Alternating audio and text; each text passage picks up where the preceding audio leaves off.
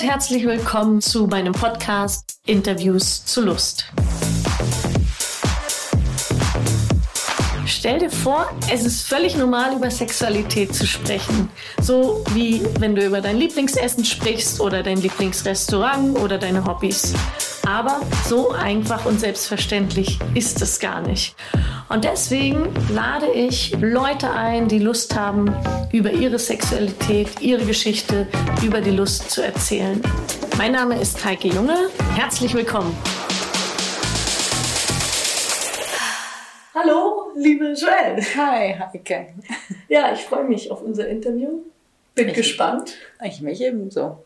Wir reden heute über deine Liebe, deine Lust, deine Beziehung, all das, was zu diesem Thema Sexualität dazugehört und für dich wichtig ist, hier heute zu erzählen. Und dafür bin ich sehr dankbar, dass ich dich interviewen darf. Sehr gerne, sehr gerne. Und dann frage ich als erstes mal, ob du dich vorstellen möchtest, was wir, was die Zuhörenden von dir wissen sollen. Was ist dir wichtig? Ich bin Single, ähm, werde bald 40, ja, Frau, heterosexuell, wohne in Zürich und das war es eigentlich schon. Also zu den Basisdaten. ja, ich bin mir sicher, wir werden noch eine ganze Menge mehr erfahren. Ja. Aber das ist doch mal eine gute Ausgangsposition, so einen kleinen Eindruck zu haben von ja. dir. Kommen wir mal auf deine Kindheit zu sprechen. Hast du da Vorbilder? Hast du dort Menschen gehabt um dich herum, die eine Sexualität oder Beziehungen gelebt haben, wo du gedacht hast, oh, das ist schön oder wo du dich gerne dann zurückerinnerst auch? Hast du da Menschen, die dir in den Kopf kommen? Eigentlich so auf Anhieb muss ich offen gestehen nicht. Ich muss auch dazu sagen, dass Sexualität was war, was bei uns in der Familie jetzt nicht so offen besprochen wurde. Ich bin in den 80ern geboren. Vielleicht gehört das zu diesem, zu dieser Zeit dazu. Ich weiß es nicht. Ich weiß, ich habe meine Großtante irgendwie immer bewundert. Die war alleinstehend. Vielleicht habe ich jetzt ihre Rolle eingenommen. Ich weiß nicht. Warum hast du die bewundert?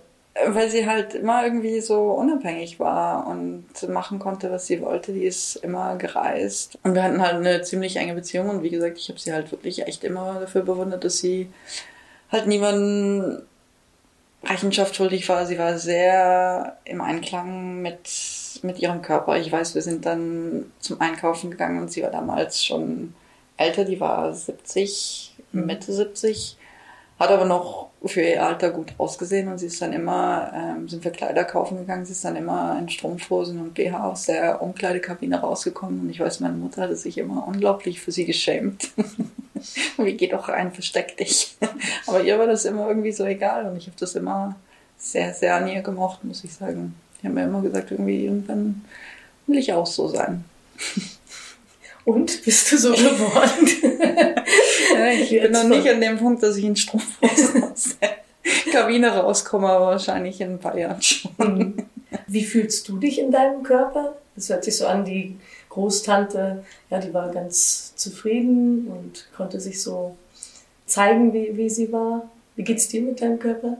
Sehr gut, eigentlich muss ich, muss ich gestehen. Und ähm, klar gibt's immer irgendwie Sachen, wo man jetzt irgendwie, ich habe dann auch über den Sommer halt, der ein bisschen ein bisschen gut ausgelebt wurde, sage ich jetzt mal, ähm, halt nicht so aufgepasst. Dann hat man einen kleinen Bauch. Auch das Alter verzeiht dann nicht mehr so wie, wie früher. Aber grundsätzlich, eigentlich fühle ich mich sehr, sehr wohl in meinem Körper und ich mag den auch. Und es gibt eigentlich auch nichts, was ich ändern wollen würde, sage ich jetzt mal. Das hört sich schön an. Ja.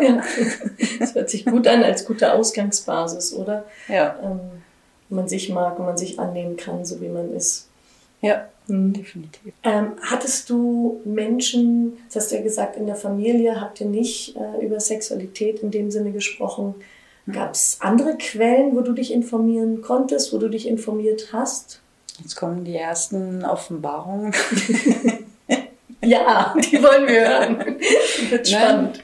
Ich weiß, ich habe als Kind manchmal halt, wenn meine Eltern schon schlafen waren und das, ich weiß nicht, wie viel die eigentlich davon mitbekommen haben ähm, habe ich dann halt auch manchmal abends noch ferngeschaut, was sie nicht wussten. Ich habe mich dann runtergeschlichen. Und da war halt ähm, so der Kontakt mit den ersten, ich nenne das jetzt mal Softpornos, mhm. wo das dann noch irgendwie so verpixelt war, zum Teil, wenn da irgendwie ähm, Busennippel oder ja, Intimhaare oder so. Genau. Aber ich fand das irgendwie, wie soll ich sagen, ich habe mich dann, es war so verboten, aber irgendwie spannend und wie soll ich sagen, da passiert ja auch was mit dir, wenn du das siehst.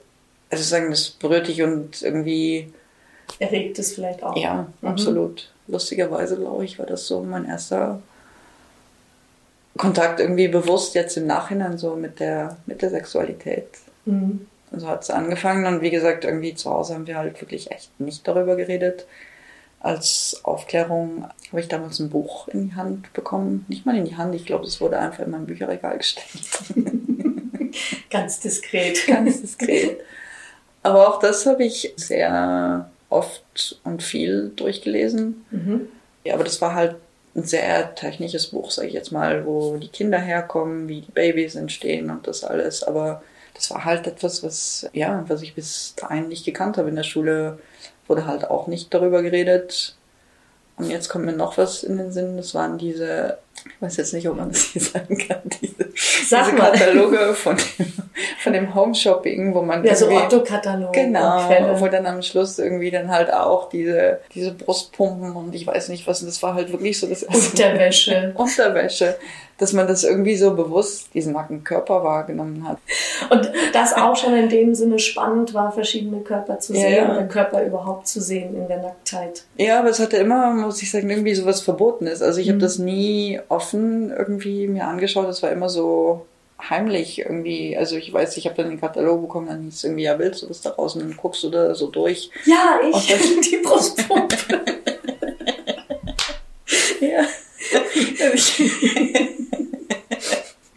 Ja, aber es hat wahrscheinlich auch Lust gemacht, wenn du darüber auch nicht reden kannst oder weißt, das einzuordnen, dann ist das ein bisschen schambesetzt. Und das war eigentlich noch so, sag ich jetzt mal, eher in den Anfängen. Und dann irgendwann halt wurde es so ein bisschen, wo ich das bewusst recherchiert habe, das war dann auch irgendwie in der Schule, als dann die Freundin die erste Bravo hatte. Und dann halt so, oh. Und irgendwie dieses halt klassisch, ich glaube, das ist die ganze Generation, dieses Dr. Sommer, wo man dann halt sich wirklich darüber informiert, aber halt, dass andere Leute irgendwie Fragen stellen oder halt mit ihren Problemen daran gehen, die man, wo man eigentlich zum größten Teil halt auch die, die gleichen hat. Mhm. Und sich halt darüber so die Informationen nimmt, wenn es eigentlich so von zu Hause aus ein bisschen fehlt, sage ich jetzt mal.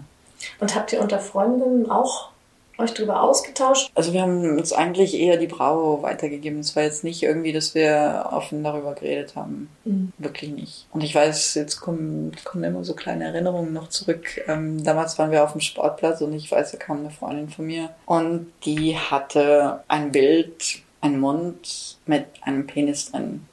Und ich weiß, ich war damals so schockiert weil ich das irgendwie gar nicht in Erwägung gezogen habe. Das war auch nicht in meinem mhm. Buch drin.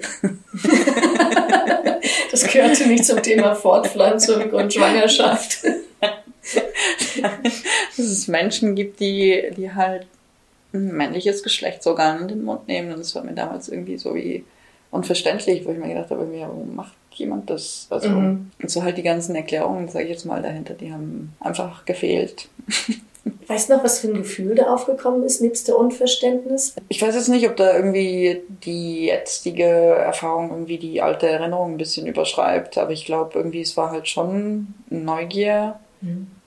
Und irgendwie so die Frage, ob das halt irgendwie was ist, was erwartet wird oder was man, ja, was man machen sollte. Und das war halt für mich zu der Zeit wirklich irgendwie so unklar und ich hatte halt auch niemanden, an den ich mich halt wenden können, sage ich jetzt mal mit dieser Frage. Was echt schade ist, das nämlich wie einordnen zu können, ist es ja wirklich hilfreich, dass man vertraute Personen hat, mit denen man sowas besprechen kann, die einen vielleicht auch so mal die Last dann wieder nehmen und sagen, pass mal auf, in dem Moment, wenn du das Gefühl hast, du findest es schön, dann ist richtig und ansonsten gehört das jetzt äh, nicht standardmäßig dazu, sondern nur das, was du wirklich willst und Verlangen danach hast, das machst du. Ja, ja. aber ich weiß wirklich so, der erste Gedanke, der mir in den Sinn kam, war, wie jetzt?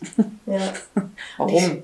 Ich, ich, glaube eben, das ist ja auch heute äh, der Fall, dass ganz, ganz viele Kinder in jungen Jahren schon mit Bildern in Kontakt kommen, die schwer einzuordnen sind, die erstmal offensichtlich noch nicht so viel mit Sexualität zu tun haben, wenn man ganz unbedarft da herangeht. Wo es dann sehr, sehr wertvoll ist, dass im Sexualkundeunterricht oder beziehungsweise auch in einem Elternhaus, wo offen darüber gesprochen werden kann, sowas ausgetauscht werden kann, um diese Bilder einordnen zu können und für sich und dann auch wieder mal zur Seite legen zu können. Ja. So.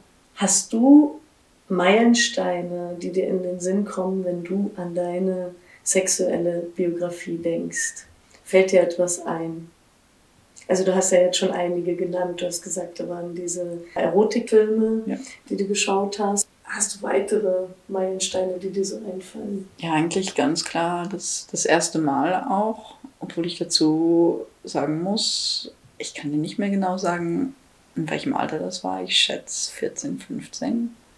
Kann ich aber nicht mehr mit Sicherheit sagen, was ich weiß nicht, ob das jetzt wichtig ist oder nicht. Nee, offensichtlich nicht. Also es ja, geht ja, ja von dir ja, aus. Ja, ja. Später Nein, aber eigentlich verbinden die Leute mit dem ersten Mal, das ist sowas irgendwie die, die Twin Towers, wo man halt weiß, was passiert ist. Aber so flagrant ist die Erinnerung, sag ich jetzt mal, jetzt nicht. Es war auch jetzt nicht atemberaubend, muss ich dazu sagen. Aber es war halt irgendwie, ich weiß noch, ich bin mit dem Bus am anderen Tag in die Schule und ich habe mich irgendwie so erwachsen gefühlt und da war so dieses. Oh. Du bist jetzt die Wissende. ja. Du bist dabei. Ich bin dabei. Ich weiß nicht, wer hier noch alles gestern Sex hat, aber ich schon. Aber dann war halt auch da wieder so dieses Unverständnis, weil irgendwie halt auch mit der Jungfernhaut, ich habe dann gedacht irgendwie, dass es voll auffällt und dass man dann blutet und keine Ahnung, dass man es sieht und da war wie nichts und ich war mir dann halt auch unsicher, ob das überhaupt irgendwie richtig dann stattgefunden hat oder nicht. Und das war eigentlich so nicht nennenswert, aber ich kann mich noch an diesen, an diesen Moment erinnern am, im Bus am Tag danach. Ich gehöre dazu. So, ich, bin, ich bin im Inner Circle. Und das eine Gefühl wahrscheinlich irgendwie auch so ein bisschen Erleichterung. Ja, ja. weiß jetzt Bescheid. Aber ich habe zum Beispiel auch da, wie Sie sagen, das war vielleicht, also wir haben mit, ich habe mit niemand darüber geredet. Also ich auch nicht mit Freundin, es war so eine Mischung aus irgendwie, ich glaube, wir haben damals keine irgendwie darüber geredet, außer die, die vielleicht irgendwie so ein festen Freund war, wo dann irgendwann klar war, dass, dass es da irgendwann passieren wird. Aber ähm, hier, ich hatte den halt, keine Ahnung, wir waren so zwei Wochen lang zusammen und dann äh, bist du natürlich äh, unendlich verliebt und es mhm. ist dann halt eine Woche später schon wieder komplett anders. Man hat halt wirklich echt nicht darüber geredet und so, wie Sie sagen, der ganze Austausch halt, was die Erfahrung angeht, hat halt einfach auch gefehlt. Hast du dich mit dem Partner austauschen können, sprechen können? Nein. Nein. Sagen können, hey Mensch, wow. Nein, so nie darüber geredet. Nein, es war auch so, es war ein ewiges Herantasten eigentlich. Ich habe dann auch beim Dr. Sommer über den Orgasmus gelesen, aber ich konnte das halt auch wie nicht nachvollziehen, was es ist. Okay, irgendwie beschreiben da Leute so ihre Gefühle, aber irgendwie kannst du das nicht für dich selbst ausmachen, habe ich das jetzt irgendwie erreicht oder nicht. Mhm.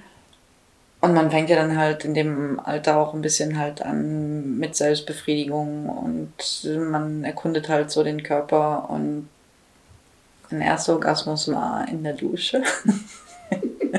mit der Dusche. Und bist du alleine drauf gekommen oder hat Dr. Sommer dir den Impuls ja, es gab gegeben? Ein paar Tipps, glaube ich. Mhm. Und da habe ich dann halt gesagt, ah, okay, das ist es. Mhm. Das war aber sehr, sehr spät, muss ich sagen. Also es war, was sag ich jetzt mal, drei, vier Jahre oder so nach dem ersten Mal. Also dass ich für mich selbst dann irgendwie einen Orgasmus hatte. Jetzt nicht beim sexuellen Akt, sage ich jetzt mal, mit einem Partner. Mhm. Das ist, das war nochmal viel, viel später. Das war auch eine Offenbarung, wo ich mir gedacht habe, irgendwie, ah, okay, das geht. In der Partnerschaftssexualität ja. ist es schwer erreichbar ja. gewesen dann. Mhm. Warst du auf der Suche? Also hast du den Orgasmus gesucht und dann irgendwann den Heiligen Gral gefunden? Welche Rolle spielt der Orgasmus? Also für mich selbst war er irgendwie wichtig. In der Partnerschaft war es irgendwie immer was, was wie nicht erreichbar war. Ich wusste auch nicht, wie ich das irgendwie dann herbeikriegen würde, sag ich jetzt mal. Mhm. Also mein erster richtiger Freund in der ganzen Zeit, wo wir dann halt auch wirklich regelmäßig miteinander geschlafen haben, das kam nie zum Orgasmus. Nie. Aber ich schätze den immer noch sehr. Also ich sagen, das ist ein Mensch, den ich extremst mag und wo ich wirklich eine enge Bindung habe. War das Thema zwischen euch? Habt ihr das angesprochen? Nein. Hast du es vermisst in dem Moment? Nein, weil die Nähe eigentlich irgendwie schön war und es halt auch wirklich irgendwie so eine enge und innige Beziehung war. Deshalb habe ich es in dem Sinne nicht vermisst. Aber irgendwo auch schon. Also ich hätte es mir einfach irgendwie gewünscht, weil es halt einfach irgendwie das i-Tüpfelchen gewesen wäre mhm. in dieser doch sehr guten Beziehung eigentlich. Hast du denn jemals dich da unter Druck gesetzt gefühlt? Oh, jetzt müsste ich mal? Nee, wenn ich jetzt so zurückdenke, liegt lustigerweise so mein Fokus auf seiner Befriedigung. Wo lag sein Fokus? Ja, wahrscheinlich auch bei seiner Befriedigung. Aber ich glaube, wir waren beide halt auch noch sehr jung mhm. und halt auch ein bisschen geniert, was das Thema an. Wir haben auch nicht offen darüber geredet. Über Sex im Allgemeinen das ist halt einfach immer irgendwie so passiert. Und es kommt auch noch die Unsicherheit dazu, nehme ich an. Ja. Also wenn man ja nicht weiß, was alles geht. Hast du mal einen Orgasmus vorgetäuscht? Ja. In der Beziehung oder dann später irgendwann? Offen gestanden eigentlich durchgehend. Durchgehend, weil ich irgendwie so, ich weiß es nicht, nicht, dass es von mir erwartet worden wäre, aber ich hatte so irgendwie das Gefühl, dass sich dann der andere irgendwie besser fühlt. Und ich eigentlich so das Gefühl geben wollte, was eigentlich auf komplett falsche Bahnen gelenkt hat. Aber halt falsche Bahnen oder schlechte Bahnen für mich. Mhm, mhm. Aber ja, regelmäßig. Weil der Partner in dem Moment ja natürlich auch denkt, hey, für dich läuft super. Ja. Und davon ausgeht, ja. du hast deinen Spaß. Ja er hat seinen kein, Spaß und. Ähm, kein Handlungsbedarf. alle erreichen den Höhepunkt und. ja. Und das ja. läuft voll super, ne? Ich habe das auch, glaube ich, irgendwie als Teil meines Jobs wahrgenommen. Das klingt ganz schlimm, wenn ich das so sage. nee. Also wir sagen, dass, dass wie sie sich noch gut dabei fühlt, dass ich dass er dich auch zum Höhepunkt genau. bringt, dass er es drauf hat, sag ich mal so salopp. Genau. Und ich glaube, das ist jetzt kein individuelles Thema von dir, sondern das ist grundsätzlich sicherlich auch etwas, was äh, Mädchen, Frauen anerzogen wird, dafür zu sorgen, dass sich andere gut fühlen, ja. für andere zu sorgen. Also ich höre das relativ häufig, dass man erstmal nach den anderen schaut, bevor man dann bei sich ist und Wenn wirklich schaut, wie geht's mir. Dahin zu kommen, okay, ich habe auch das Recht, selber genießen zu dürfen und das auch einzufordern. Ja. Das ist etwas, wo, wo, diese Art von Erziehung, die wir dann auch durchgemacht haben, reflektieren und ablegen muss. Passiert nicht mal eben im Spaziergang. So. Nee, ich glaube auch eher, dass es eine Lebensaufgabe ist. Bist du dran? Ja, dran. Wann hast du denn, wenn ich so fragen darf, deinen letzten Orgasmus vorgetäuscht? Ja, also so richtig vorgetäuscht habe ich jetzt nicht. Ich wurde dann gefragt und habe gesagt, ja. Aber man das kommt ist, beim Podcast ist, ist sieht man jetzt meinen Blick nicht. Schade. Ist es, ist es lange her? Nein. Nee. Das ist äh, weniger als ein Monat her. Wann hast du deinen letzten Orgasmus gehabt? mit mir oder mit einem Partner? Erzähl du. Also mit mir hast. gestern. Yeah!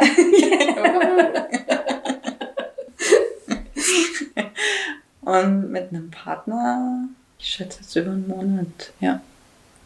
Hast du da, wo wir jetzt bei dem Thema Orgasmus vortäuschen oder wirklich einen Orgasmus erleben, Hast du da für dich wie so eine Idee, wie du mit umgehen willst? Oder ist es okay, wie es ist? Es ist okay. Ich sag jetzt auch mal irgendeine Geschichte, wo ich es jetzt vorgetäuscht habe, ähm, also beziehungsweise gesagt habe am Schluss. Das war für mich eh was keine Zukunft jetzt hat oder wo es jetzt nicht jetzt mal relevant. Das klingt jetzt auch schlimm, wenn ich das sage, aber wo ich mir gedacht habe, irgendwie ähm, geben ihm ein gutes Gefühl. Hast du denn grundsätzlich auch ein gutes Gefühl gehabt? Also nebst dem, dass du dann keinen Orgasmus hattest, hast du Spaß gehabt? Hast du Genuss äh, draus ziehen können für dich? In gewisser Weise schon. Es war jetzt nicht die Erfüllung. Ich habe die jetzt auch nicht davon erwartet, sage ich jetzt mal. Also ich will das wirklich in einer intimen Beziehung, also in einer engen Beziehung, wo halt mit einem Partner, wo ich mir irgendwie was längerfristiges vorstellen kann, will ich das nicht mehr. Einfach auch, weil es für mich eine Art Lüge ist. In einer engeren, intimeren Beziehung will ich das nicht mehr machen. Schaust du auch mehr nach dir? Ja. Was ist es, was, was dich anmacht, was, was dich anzieht? Wenn du sagst, jawohl, den nehme ich mit nach Hause oder die Nacht verbringen wir zusammen, wo auch immer. Für mich ist Humor extremst wichtig. Also wenn man mich so zum Lachen bringt oder wenn man irgendwie, ja, das mag ich sehr. Es muss auch, es muss mir jemand gefallen. Ich muss aber auch dazu sagen, dass ich einen sehr eigensinnigen Männergeschmack jetzt habe. Das Das klingt dann doch interessant, wenn du das sagst. Was ist denn ein eigensinniger Männergeschmack? Wie soll ich das jetzt formulieren? Damit das, Hat das ähm, was mit dem Aussehen zu tun ja. oder hat das was mit dem Charakter zu tun? Nee, eigentlich eher mit dem Aussehen. Und zum Beispiel, wenn du mich jetzt fragen würdest, wer für mich in ganz Hollywood der sexiest Schauspieler ist, dann ist das Jack Black. Weil ich halt einfach die Mimik mag, ich mag den Humor, ich mag. Und er entspricht jetzt nicht dem Schönheitsideal von, von vielen Menschen. Ja, Gott sei Dank haben wir dann auch nicht alle Ja. dasselbe Schema irgendwie. Ich finde jetzt aber auch Menschen, die jetzt nicht physisch attraktiv sind, können extrem viel durch Intelligenz oder auch Humor wettmachen oder sich attraktiv, für mich zumindest machen. Die nicht diesem Idealbild Ja. entsprechen, was jetzt gerade so vorgegeben ist. Genau. Dann sind wir eigentlich so kurz mal das Thema Dating kurz schon mal angerissen und da würde ich gerne noch mal weiter nach deinen Erfahrungen fragen. Bist du eine, die sich mit Dating auskennt? Da hast du jetzt wirklich einen Einblick. Weil ich nicht 40 und Single Aber ich habe gewisse Erfahrungswerte, sage ich jetzt mal. Ja, ich bin einfach regelmäßig am Daten. Ich will auch, dass das nachher auf meinem Grabstein steht. Sie war stets bemüht. Sie hat versucht. Und daten schon mit dem Ziel, eine Beziehung zu einzugehen. Ist es das? Was ist dein Offen Ziel? gestanden hat sich das mit der Erfahrung Mhm. halt einfach mit den Gegebenheiten irgendwie ein bisschen geändert. Eben wie gesagt, ich bin Ende 30. Für mich war eigentlich immer ziemlich klar, dass ich keine Kinder will. Das habe ich schon sehr, sehr früh gesagt. Da hat jeder mir immer gesagt, ah, das kannst du nicht wissen und das weißt du nicht und du weißt nie, wie es im Leben geht. Doch, Wusstest du? wusste ich. Weißt du immer noch? Ich habe mir die Tür nie ganz zugemacht, aber ich denke auch irgendwie, dass so mein ganzer Lebenslauf halt irgendwie, ich denke, wenn ich das wirklich gewollt hätte, hätte ich es irgendwie gemacht, was auch absolut okay ist. Ich glaube, ich habe aber lange an diesem Beziehungsmuster festgehalten, was irgendwie so gesellschaftlich vorgehalten wird. Sprich, du triffst jemanden, du kommst zusammen, kaufst ein Haus, Mhm. gründest eine Familie und dann ist gut, dann bist du so, bist du safe.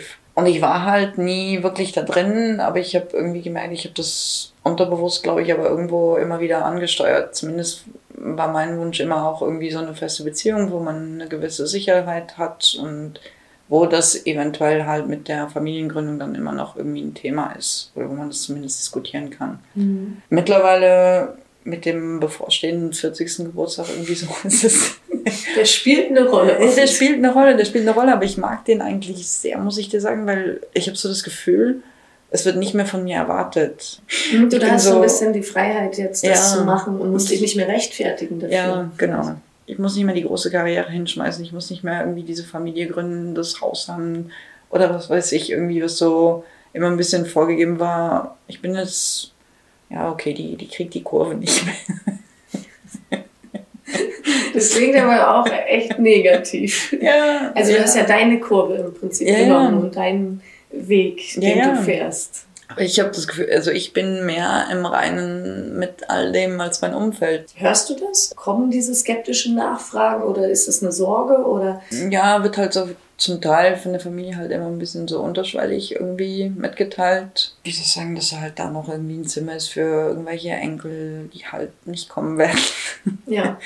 Meine Mutter, die dann nicht an ein Klassentreffen ging, weil sie halt, ja, die Geschiedene ist, die jetzt zwei Kinder hat, die Single sind und sie hat keine Enkel. Es schwingt immer ein bisschen so mit, doch, es wird eigentlich explizit gesagt. Sehr, sehr deutlich, ne? Das, also die beiden Beispiele, die du jetzt gerade erzählt hast. Also und kein Wunder, dass du so geprägt ja dann auch doch eine gewisse Weile auf der Suche warst nach so einer Beziehung. Ich habe schon immer darauf beharrt, dass es irgendwie halt, dass ich meinen Weg gehen werde, den habe ich dann auch gemacht.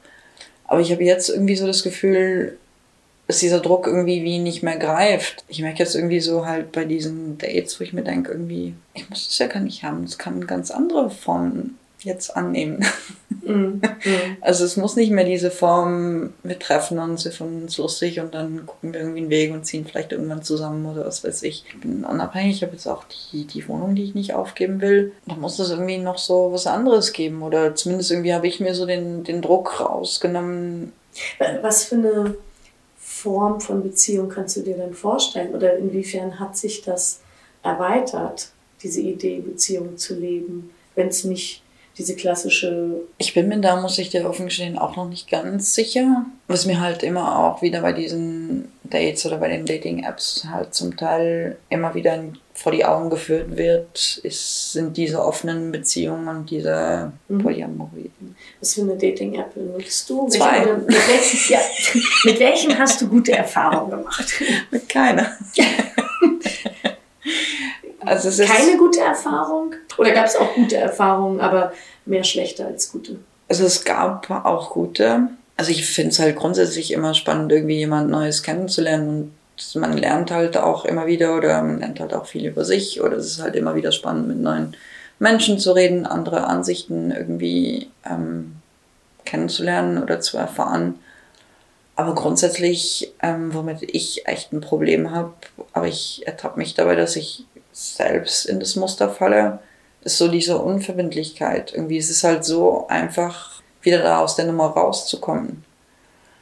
Und das zieht sich halt wie so ein roter Faden durch, sag ich jetzt mal, durch die zwei Apps und durch die, durch alle Bekanntschaften. Mhm. Also, und ich glaube halt einfach, weil wirklich ein extremes Alternativangebot auch da ist. Mhm. Und sobald es irgendwie ein bisschen unbequem ist, dann geht man dem halt aus dem Weg. Wie, wie viele Jahre datest du schon über diese Apps? Und sag mal, welche Apps das sind. Ähm, zum einen Tinder und mhm. zum anderen Bumble. Bumble muss ich dazu sagen, da musst du ja als Frau den Mann zuerst anschreiben. Grundsätzlich sind die Gespräche ein bisschen besser. Bumble ist halt, du hast diesen Zeitdruck, sprich, du hast ein Like mit jemandem, dann hast du 24 Stunden, um den zu schreiben, sonst verschwindet der. Und er hat nochmal 24 Stunden, um dir zu antworten. Ah, okay. Sprich, du gibst dir schon mehr Mühe. Mhm. Also vor allem ich, die zum Beispiel auf Tinder nie einen Mann angeschrieben hat, die immer darauf gewartet hat, dass man schreibt. Vielleicht hätte ich da auch einmal das Muster überdenken müssen. Nicht immer wieder dieselbe Schlaufe zu machen. Aber ja, auf Bumble hat sich, habe ich dann halt immer als Erste schreiben müssen. Mhm haben sich sehr lustige Gespräche auch daraus ergeben, auch spannende. Äh, unter anderem auch eine, eine Freundschaft, die, die jetzt noch besteht, über die ich sehr dankbar bin. Aber so im Allgemeinen ist schon ist ein bisschen das Gleiche. Wir Menschen sind halt irgendwie so, wir mögen negative Gefühle nicht. Wir verstecken uns dann lieber, als uns irgendwie den Sachen zu stellen oder irgendwie Verantwortung zu übernehmen. Ich gebe jetzt mal ein konkretes Beispiel, irgendwie, was mich am Anfang da, da, konnte ich mich stundenlang drüber aufregen, wo ich mir gedacht habe, irgendwie, ich habe in meinem Leben schon viel mitgemacht. Ich habe Freundschaften, Leben zu Grabe getragen. Und dass ich irgendwie so ein bisschen daraus gelernt habe, okay, das kann wehtun, aber es geht immer irgendwie weiter. Und also wie ich sagen, man geht nicht kaputt an den Sachen. Man ist verletzlich, aber nicht zerbrechlich. Mhm. Ist das so, wächst mit den Erlebnissen, mit den Ereignissen auch, oder? Ja, und wo ich mir halt auch einfach denke und ich versuche das irgendwie so, ich will dann halt auch einfach ehrlich sein und halt sagen, irgendwie, wenn mir jemand nicht gefällt, dann kann man das ja auch sagen. Mhm. Klar ist es nicht schön und klar ist es nicht einfach, aber letztendlich ist es immer noch der beste Weg, weil dann weiß man, woran man ist. Und irgendwie, das sind so Sachen, die kriegst du halt nie wirklich. Ich glaube, es hat mir einer geschrieben, der hat gesagt irgendwie, hey du, ich habe mich jetzt mit einer getroffen, finde die spannend, will gucken, wohin das hingeht ich sage, ich gönn's dem ja und ich bin jetzt, wie soll ich sagen, ich, ich breche jetzt nicht in Tränen aus oder irgendwie mein Leben ist nicht vorbei, weil, weil das da so geendet hat. Nein, aber ich bin einfach dankbar über diese ehrliche Antwort, mhm. weil dann hast du einen Standpunkt und du weißt, okay, es geht jetzt nach links oder rechts. Ja, eine ich traue nach oder ich gehe einfach irgendwo, mach weiter. Mhm. Aber du kriegst halt, du bist ganz oft in diesem Ungewissen, dass du halt einfach keine klare Antwort kriegst. Ist das denn so, ihr trefft euch und danach gibt es keine klare Antwort oder ist das innerhalb des Schreibens? Es ist zum Teil innerhalb des Schreibens, des Schreibens und es geht dann wirklich auch hin und her und du merkst, es gibt Leute, mit denen schreibst du, da steht halt einfach kein Gespräch. Mhm. Dann kann man es halt auch getrost lassen. Das ist dann ein bisschen in so einem stillen Einverständnis. Mhm. Aber du hast dann halt auch manchmal anders los. Irgendwie ist halt schon irgendwie so ein Witz, nee, zumindest beim Schreiben eine, ja. eine, Connection, wo du irgendwie so dir den Tennisball hin und her spielst und das, das läuft. Und dann auf einmal bricht es abrupt ab. Und ich bin dann so eben, wie jetzt?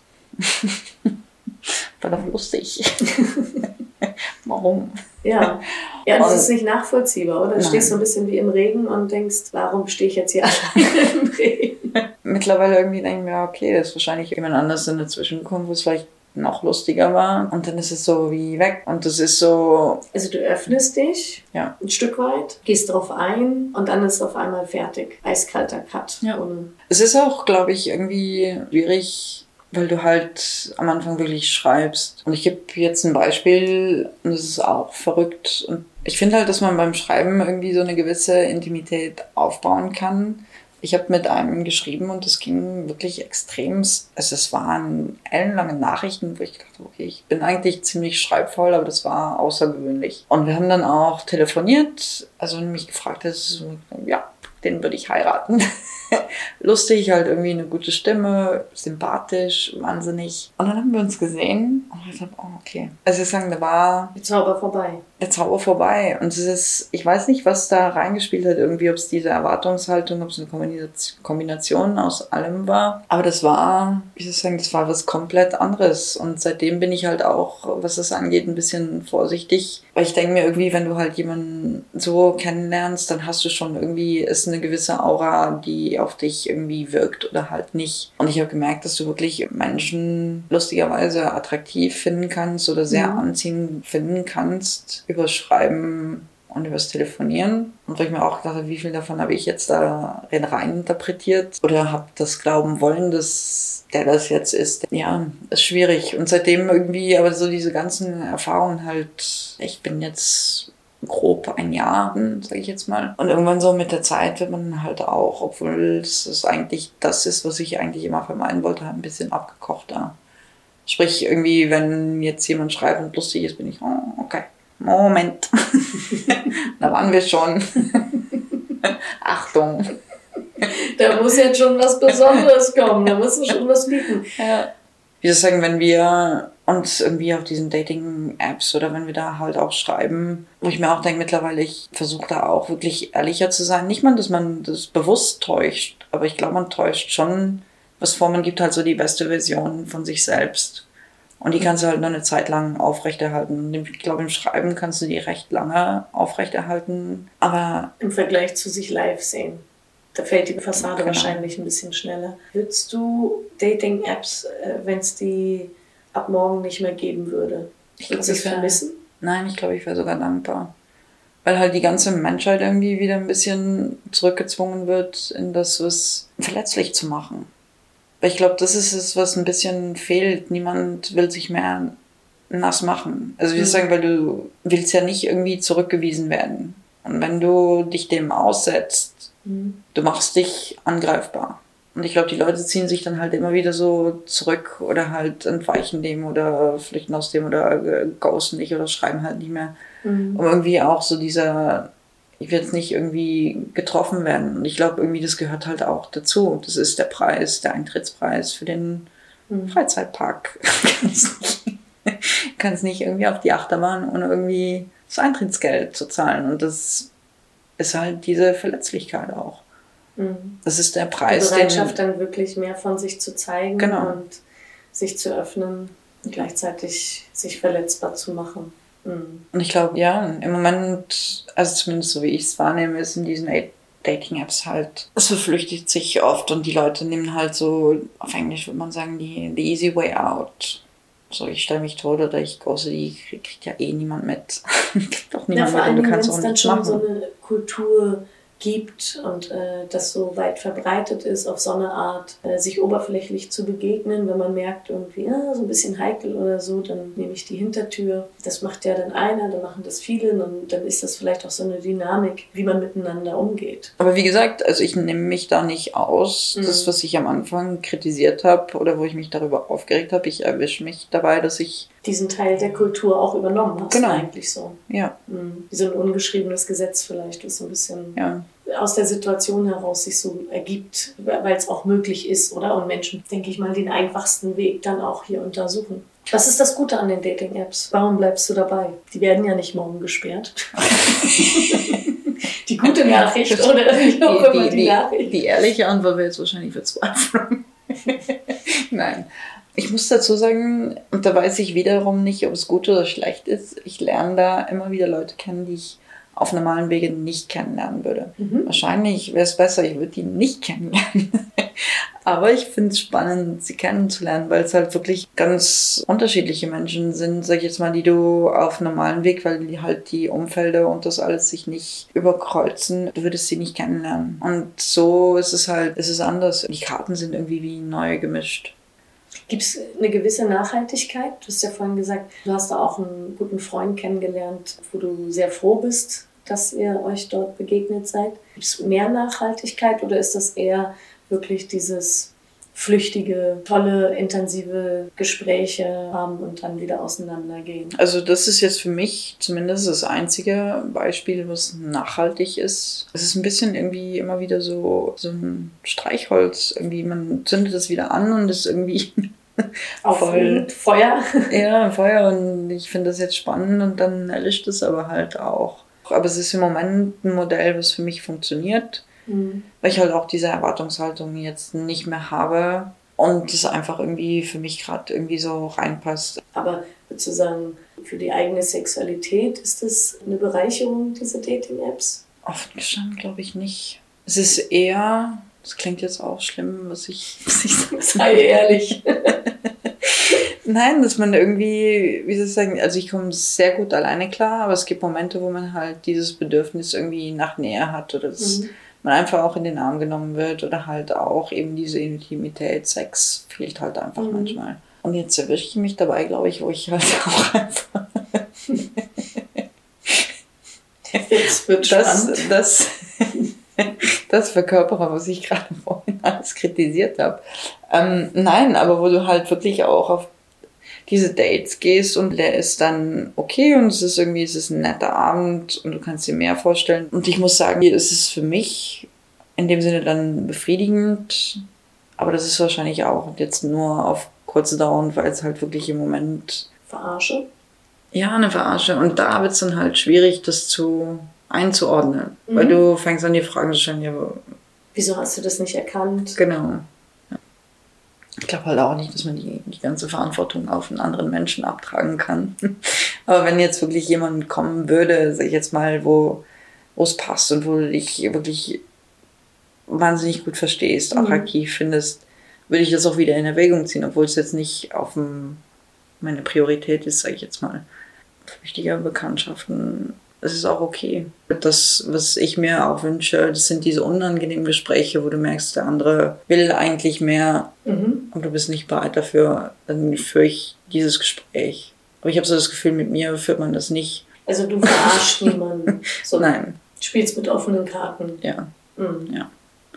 Und ich würde halt auch mir im Gegenzug wünschen, dass man mit mir mit offenen Karten spielt. Sag ich jetzt mal, weil ich habe halt auch wirklich Männer getroffen, wo es echt lustig war und wo irgendwie, zumindest für mich, ein Witz oder eine, ein Austausch da war, den ich nicht vorspielen kann. Mhm. Also ich sagen, den ich nicht im Gegensatz zum Orgasmus.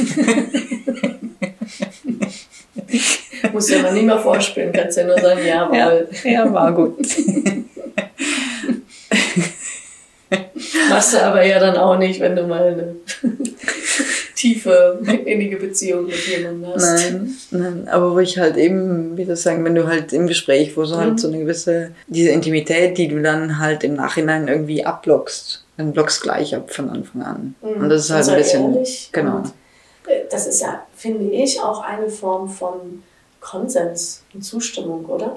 So. Ja. Also, dass man sich auf dieser Augenhöhe trifft und auch ehrlich miteinander ist und nicht den anderen ausnutzt mit, seiner, mit seinem Wunsch. Und ich sag die nicht zu jemandem irgendwie, wenn ich das nicht denke. Mhm. Und ich verstehe das nicht. Ich will hier nur eine schnelle Nummer haben. So, und das ist so ein Ausnutzen, ja, wo man sich danach dann schlecht fühlt. Was ich halt nie verstehe, das ist, es ist kein Bedarf dafür da.